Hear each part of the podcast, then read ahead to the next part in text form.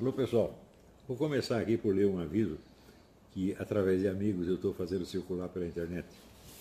É o seguinte, recebi um aviso de que minhas duas páginas do Facebook estarão bloqueadas por 30 dias, por conta de uma piadinha que fiz tempos atrás contra uma dupla de acelerados, Carlos e Jorge Velasco, que fazia anos vinham cometendo contra mim toda sorte de crimes de calúnia e difamação por meio do próprio Facebook sem que a alta sensibilidade moral que esta organização se arroga mostrasse diante disso a menor inconformidade. O uso da central de ajuda também está bloqueado. E a página da Roxane também está bloqueada. Além disso, aconteceu que o PagSeguro, a nossa conta do PagSeguro foi invadida e bloqueada por uma semana, de modo que não podemos retirar, receber um tostão das inscrições sobre o curso. Isso, evidentemente, dificulta a inscrição no meu curso. Não podemos receber, não pode pagar, não pode fazer nada. Então, e além disso, a minha conta no Twitter também foi bloqueada. É evidente que isso é uma vasta operação, vai ser tudo isso ao mesmo tempo, não é possível ser uma coincidência de, de jeito nenhum. E a futilidade do motivo alegado, quer dizer, uma piadinha de menos de uma linha, e ali de ódio não tem nada, é só um, um, um gracejo, pode ser até de mau gosto, mas não, tem, é, não tem nada de realmente ofensivo.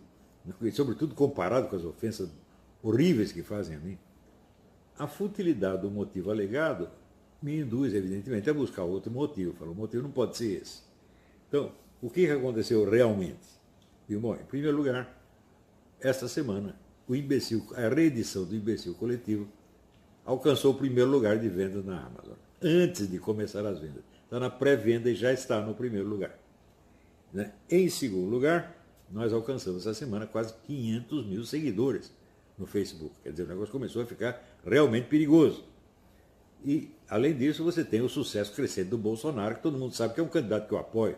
O pessoal inventa aí que eu sou guru do Bolsonaro. Eu não sou guru dele, coisa nenhuma. Conversei com ele duas vezes na vida. Né? Mas, é, de qualquer modo, é o candidato que eu apoio ostensivamente. E não tenho por que esconder isso aí.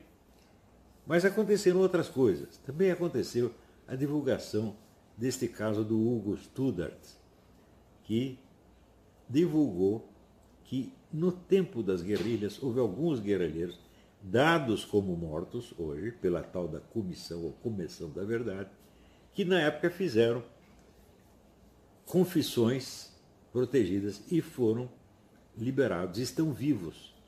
E o pessoal está recebendo indenização como se estivessem mortos. Ou seja, isso compromete toda a Comissão da Verdade, toda a esquerda, mostra que nesse negócio de indenização há uma empulhação do mesmo tipo do mensalão ou do petrolão. Claro que isso é intimidante, eles têm que abafar isso de qualquer maneira. Tá certo?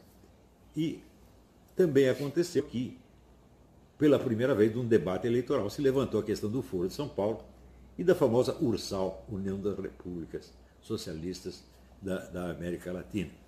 Então, imediatamente, tem que dizer, assim como durante 16 anos negaram a existência do próprio Foro de São Paulo, também tem de negar a existência da Ursal. Tá certo?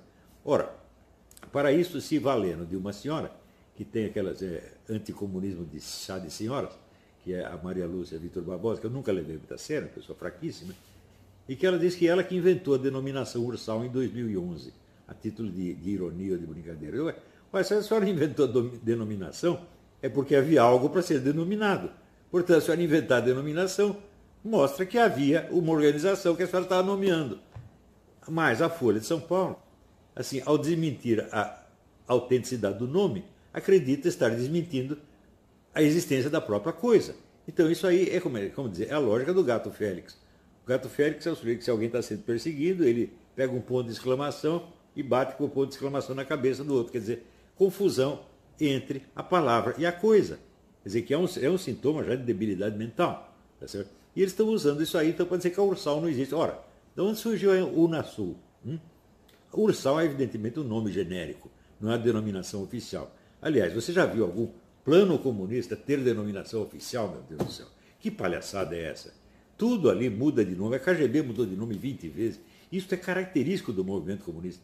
Inclusive, quando tem que dar um nome de alguma coisa, tem que registrar uma coisa qualquer, eles geralmente registram uma fachada, como o Foro de São Paulo, que é um nome inócuo, e não diz o que é. O pessoal, inclusive, confunde o foro com o fórum, o, é, o órgão da justiça.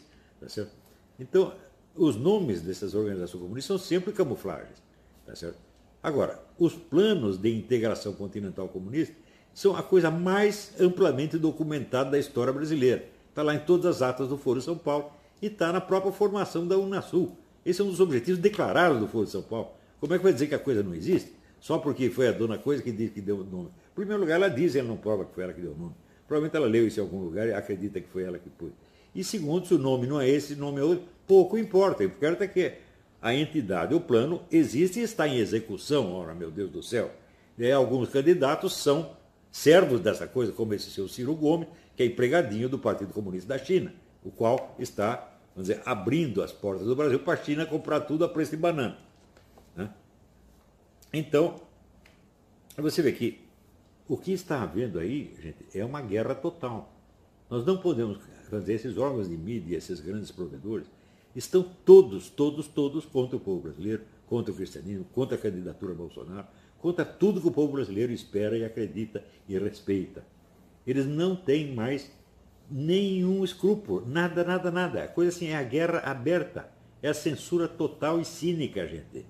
Não é mais para levar a sério essa gente. Eu vivo dizendo há anos que se nós não tivermos o nosso próprio provedor e nossa própria rede social, nós estamos lascados. Eu digo isso, mas é a mesma coisa que falar com a porta, tá certo?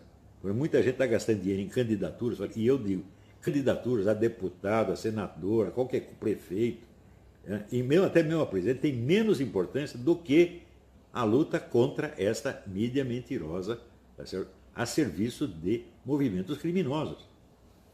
Então, você vê aqui, se você pega lá a, a sala de reuniões do Facebook, né? Tá lá assim, Sala Marielle. Né? Marielle virou santa. Agora, a policial que foi morta em condições dizer, macabras. Ah, essa não, essa não merece respeito. Mas Marielle virou santa. A outra lá, respeita as minas. É assim, você vê que é toda a mentalidade dessa, dessa gente, é comum no globalista.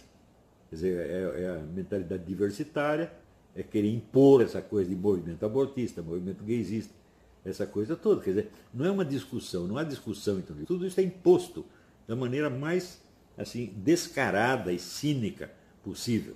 Né? Nós já estamos entrando numa fase de uma outra, de uma extra, é a supralegalidade. A legalidade não existe mais, e só a vontade dessa gente, a vontade desse seu Otávio Frias, desses dos irmãos da família Marinho, do Zuckerberg. Essa gente está mandando, eles fazem o que acontece, gente. A democracia acabou, a liberdade acabou, nós estamos em plena ditadura. Essa que é a verdade. Até mais tarde, obrigado.